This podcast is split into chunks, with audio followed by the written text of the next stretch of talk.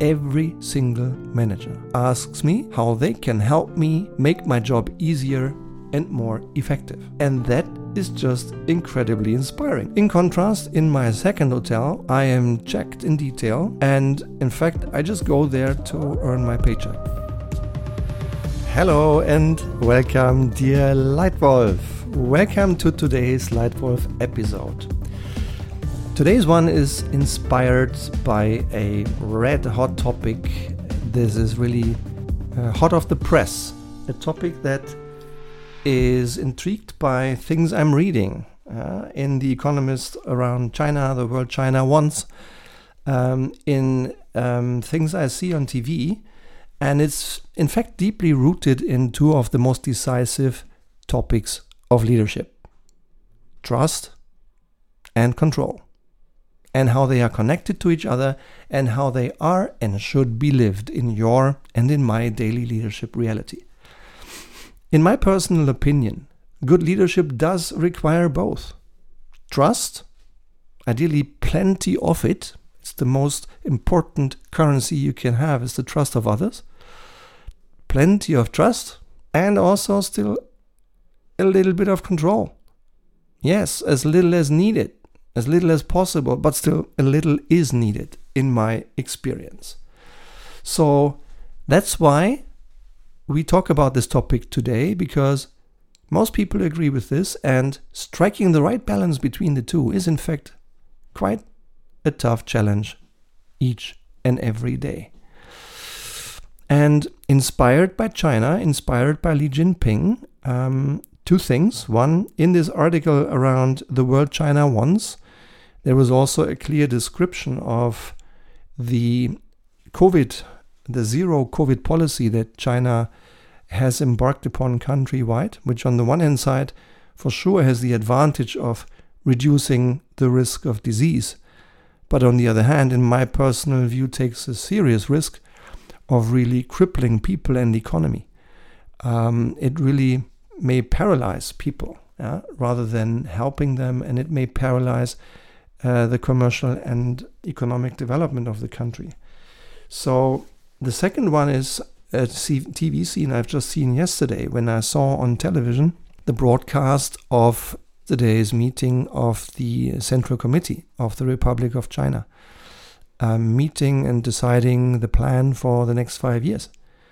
And right in between, there was a scene where one of the more experienced elder members of this central committee was suddenly asked and escorted off stage and left. And anecdotally, and we don't have evidence of for this from the from the TV show, but anecdotally might have been escorted off stage because the statements the gen- gentleman makes might not have been quite in line with what the Chinese regime wants. Uh, they might need, they might want more control and less freedom and less trust. Huh? But this episode today is also inspired by a video I've just seen this morning, a video on YouTube where someone interviews a barman in a hotel and asks him, So, how do you like your job? And this barman immediately and promptly replies, I love my job. And he gets asked, so so why is this? Yeah, he said it's quite simple. I spent most of my time here in this hotel number one. In this hotel, every single manager, in every single conversation, asks me how they can help me make my job easier and more effective. And that is just incredibly inspiring. I love that. In contrast, in my second hotel, where I am also working a few hours a week in order to make a little bit extra money, in that hotel number two, I am checked in detail by every manager every now and then. And in fact, I just go there to earn my paycheck. Unquote. So, this to me is an, an, a wonderful testimony to the impact of the difference between trusting people and controlling people. Yes, we need a balance. I know it's not paradise without any control. But getting that balance right is key and has huge consequences for you and for me as leaders. Yeah? So, how do you do that now? How do you balance trust and control? Today, I have two thoughts I'd like to share with you. Number one, clear, motivating goals delegated well. To me, a clear goal helps. And a goal is clear to me when it's all about the outcome, not the activity. It's about the result, and it defines the quality of the outcome that's expected. And it specifies a certain time by which this outcome is expected to be delivered. That's what I call a measurable, clear result. And it is delegated well, meaning the five tips of successful delegation. And if you're interested, feel welcome to have a look into the Leitwolf Academy. In this academy, you find all my own leadership tools ever developed across my life, including a few short descriptions on how to use them, instructions, support, life coaching, videos, you name them. So, five tips on how to delegate well. And they start with delegate a clear goal. Yeah? Define the outcome you want, the quality you want, and the day you want it by, and help your partner who takes over the responsibility understand the, the big why, the purpose, the meaning. Help them see how this responsibility helps clients, strengthens your company, and helps that individual grow. And jumping to tip number five, end the conversation with a recap. Make sure that every delegation conversation ends with a recap. And that recap could go along the lines of hey, it looks like we have come to an end. I think you have a good plan. Would you mind just recapping what we just agreed? Yeah? So that then your partner, not you as the boss, not you as the leader of the pack, but your team member, in her or his own words, summarize what you decided and what she or he will deliver by when. If you do that, you have such a high chance that people leave your room clear, motivated, excited, and energized just because you delegated well, clear, and motivating goals. And tip number two lead without fear. Yeah? Lead without fear. In your environment, no matter whether you are a first time leader or a chief executive officer running the whole global company, no matter where you are and what your role is, one of the things you can do is to establish around you an environment that is full of trust and free of any fear. I'm not surprised at all. There is a good reason why psychological safety is the number one factor at Google that distinguishes highly successful teams from all the other teams. Factor number one psychological safety. So let's not look for the one who's guilty, but let's learn from mistakes. Just this morning on LinkedIn, I saw a really nice quote that says, You either win or learn. Yeah, you either win or learn. And I love it because of this simple use of the, the second word, which is not win or lose, but it's win or learn. And I like it. Because if you go into a situation where you have to make an important decision, all of us, you, me, and everyone, wants to make a good decision. But we will only know in hindsight how good it really was. And hopefully, we sometimes fail. Because the biggest risk would be not to take any risk. So, in hindsight, it might well be that one of a few things go wrong. Hopefully. And then we have learned something if we are honest, if we reflect. So, you either win or learn. And I recommend you establish an environment around you in which everyone talks openly and honestly. They are not only empowered and enabled to do it, but they actually do it. People share inconvenient views, uncomfortable truths. They contradict you as their boss. If they do, be happy.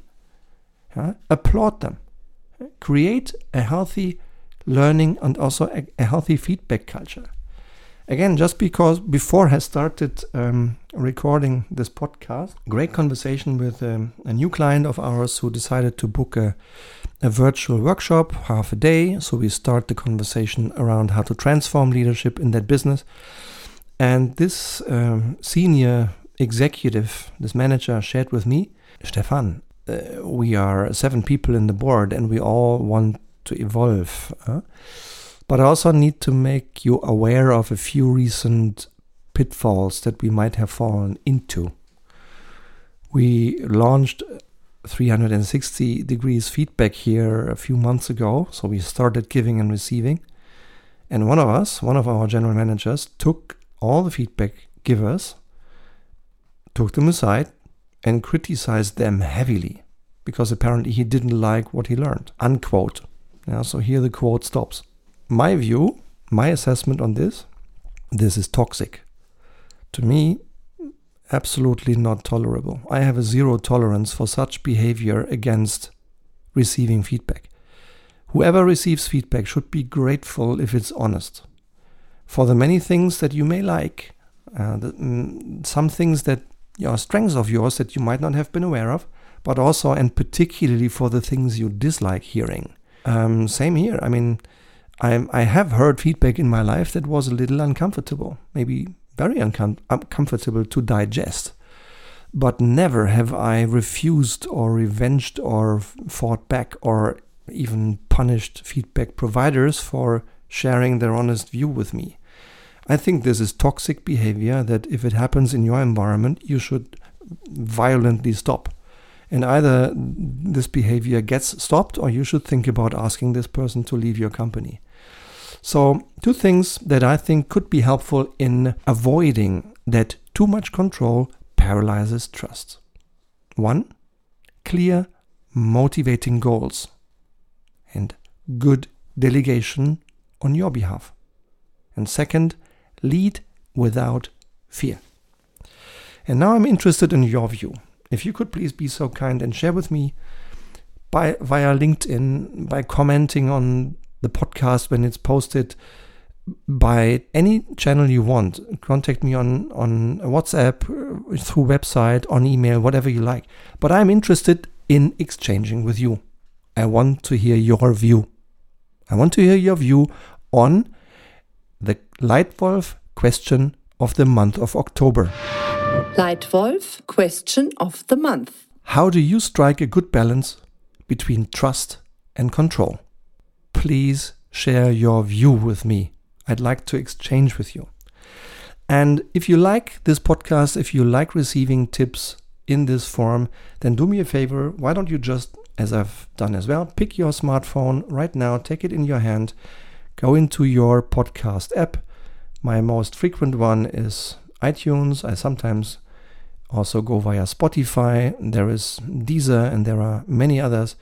So why don't you go into your podcast app and click a star rating for this podcast? Of course, assuming and hoping that you like it. Click on click a star, and if you leave me as a one sentence feedback that helps me even more, the star makes the podcast visible to others who might as well be interested in getting some free input on how to lead self and others successfully. And your one sentence feedback, if you could please be so kind and send it right now, your one sentence feedback helps me understand to what extent I'm doing well, what works well in my delivery, and what else I can improve.